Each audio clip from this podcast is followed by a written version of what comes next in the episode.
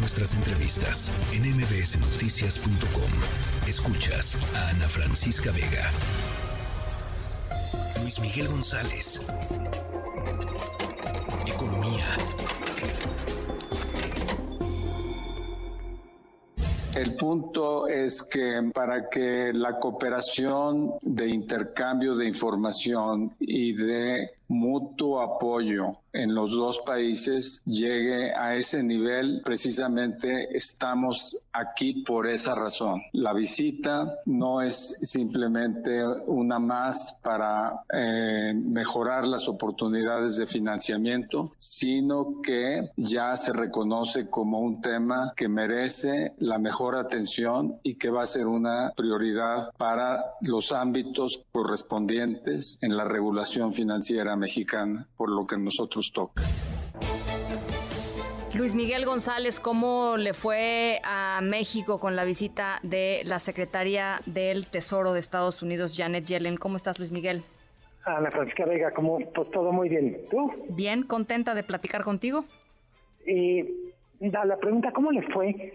Yo diría, para mí es una buena noticia que se anuncien que, que va a haber más control, más revisión sobre el dinero que tiene que ver con operaciones ilícitas. A Estados Unidos le preocupa en este momento el, el, tráfico de fentanilo. Hace algunos años era el financiamiento al terrorismo. Yo diría que a México le debería preocupar en el contexto de esta colaboración el papel económico que juegan los cárteles. Sí, sí, totalmente. Digo, y si no le había preocupado antes, es momento, ¿no? Totalmente. Eh, de la, del extracto del, del mensaje del secretario de Hacienda, eh, me quedo con una frase que dice, esta no es una visita más. eh, claramente estamos viendo que eh, desde muchos puntos de vista, desde muchas eh, desde muchos espacios en Estados Unidos está creciendo la preocupación por el papel que juegan los cárteles mexicanos pues y lo que consideran que ha sido, no sé si pasividad, pero cuando menos pocos resultados. eh, lo habíamos comentado el martes sobre qué esperar de la visita de Yellen. Uno de los temas claramente es, vamos a ver novedades y por esto entiendo profundización, más atención al detalle de lo que tiene que ver con lavado de dinero relacionado con grupos criminales. Dice el secretario de Hacienda, también dice la secretaria del Tesoro de Estados Unidos, es necesario que los bancos, lo, vamos a decir, las empresas del sector financiero, participen más en lo que tiene que ver con generación y entrega de información. eh, alguien de los que nos esté escuchando, tú misma, Ana Francisca, digas, oye, pero no se supone que cuando abre una cuenta, literalmente te piden un montón de información para garantizar que tu dinero, que la fuente de ingresos de tus depósitos es lícita, lo cierto es que los ciudadanos sí hacemos el esfuerzo. Hay algún punto, vamos a decir, como de triángulo de las Bermudas, donde lo que hacemos los ciudadanos no se nota a la hora de combatir el lavado. Sí, bueno, es que además, a ver, yo creo que hay dos, dos temas que, que finalmente son dos grandes incentivos que están ahí en, en nuestro país para que el, el tema del dinero del, del, crimen organizado no sea investigado como tiene que ser.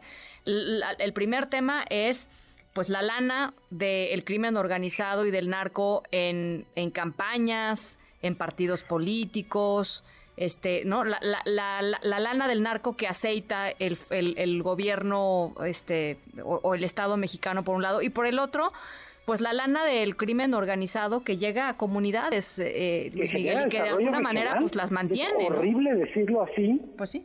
Pero hay, un, hay regiones enteras que sobreviven o prosperan por Así los es. negocios del, de actividades ilícitas. Así es.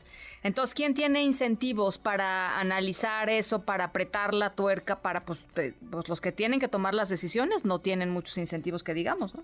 Sí, en ese sentido volvemos a esta frase de Ramírez de la O, esta no fue una visita más. Creo que veremos más anuncios, espero que más resultados relacionados con lavado de dinero.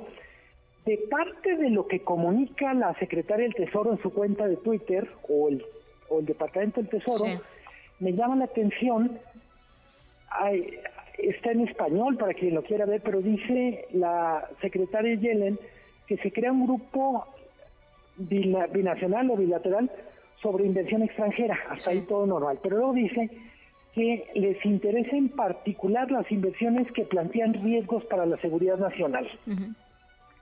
Ojo, estamos hablando de que México y Estados Unidos tienen una agenda de colaboración enorme por el tema de nearshoring o friendshoring, integración económica, pero mi impresión por el mensaje es, eso ya lo damos por sentado.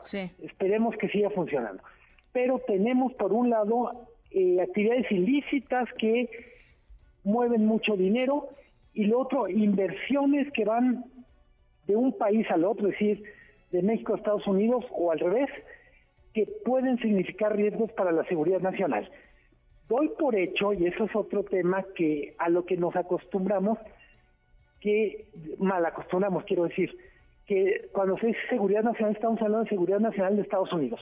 Ojalá también incorporemos... Sí, es una buena precisión, la verdad.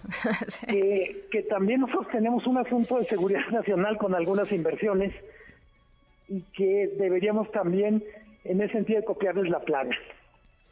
Eh, estoy, estoy totalmente de acuerdo. Ahora, nada más para, para eh, cerrar el, el, comentario, Luis Miguel, acciones concretas, cosas así palpables que se puedan desprender de esta visita.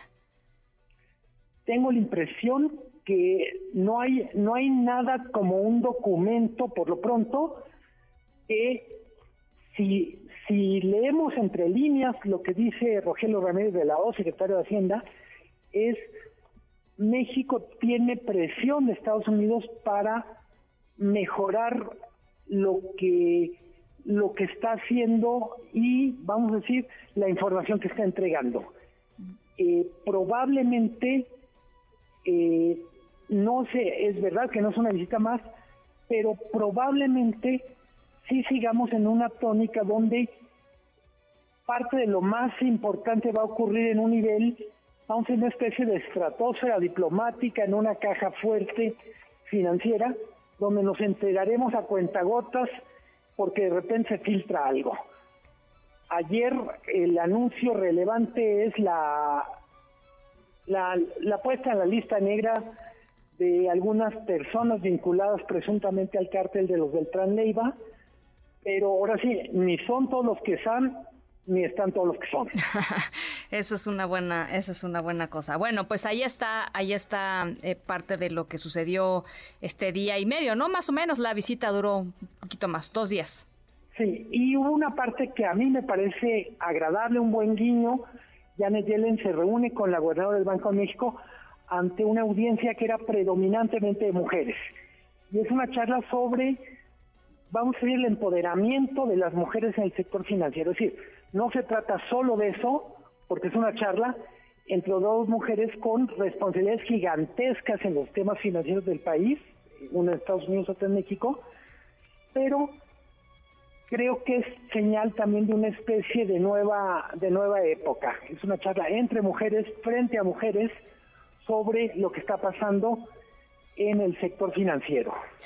Bueno, pues ahí está. Bueno, gracias Luis Miguel, te mando un abrazo. Abrazo, Ana Francisca. Buen fin de semana. Muy buen fin de semana. Trascendió también que dentro de las varias actividades que tuvo Janet Yellen en, México, se fue a echar unos tacos, unos tacos a la famosísima taquería Gabriel, em, y, que dicen que son buenérrimos, ¿no? Nunca he ido. ¿Ustedes han ido por allá? ¿No?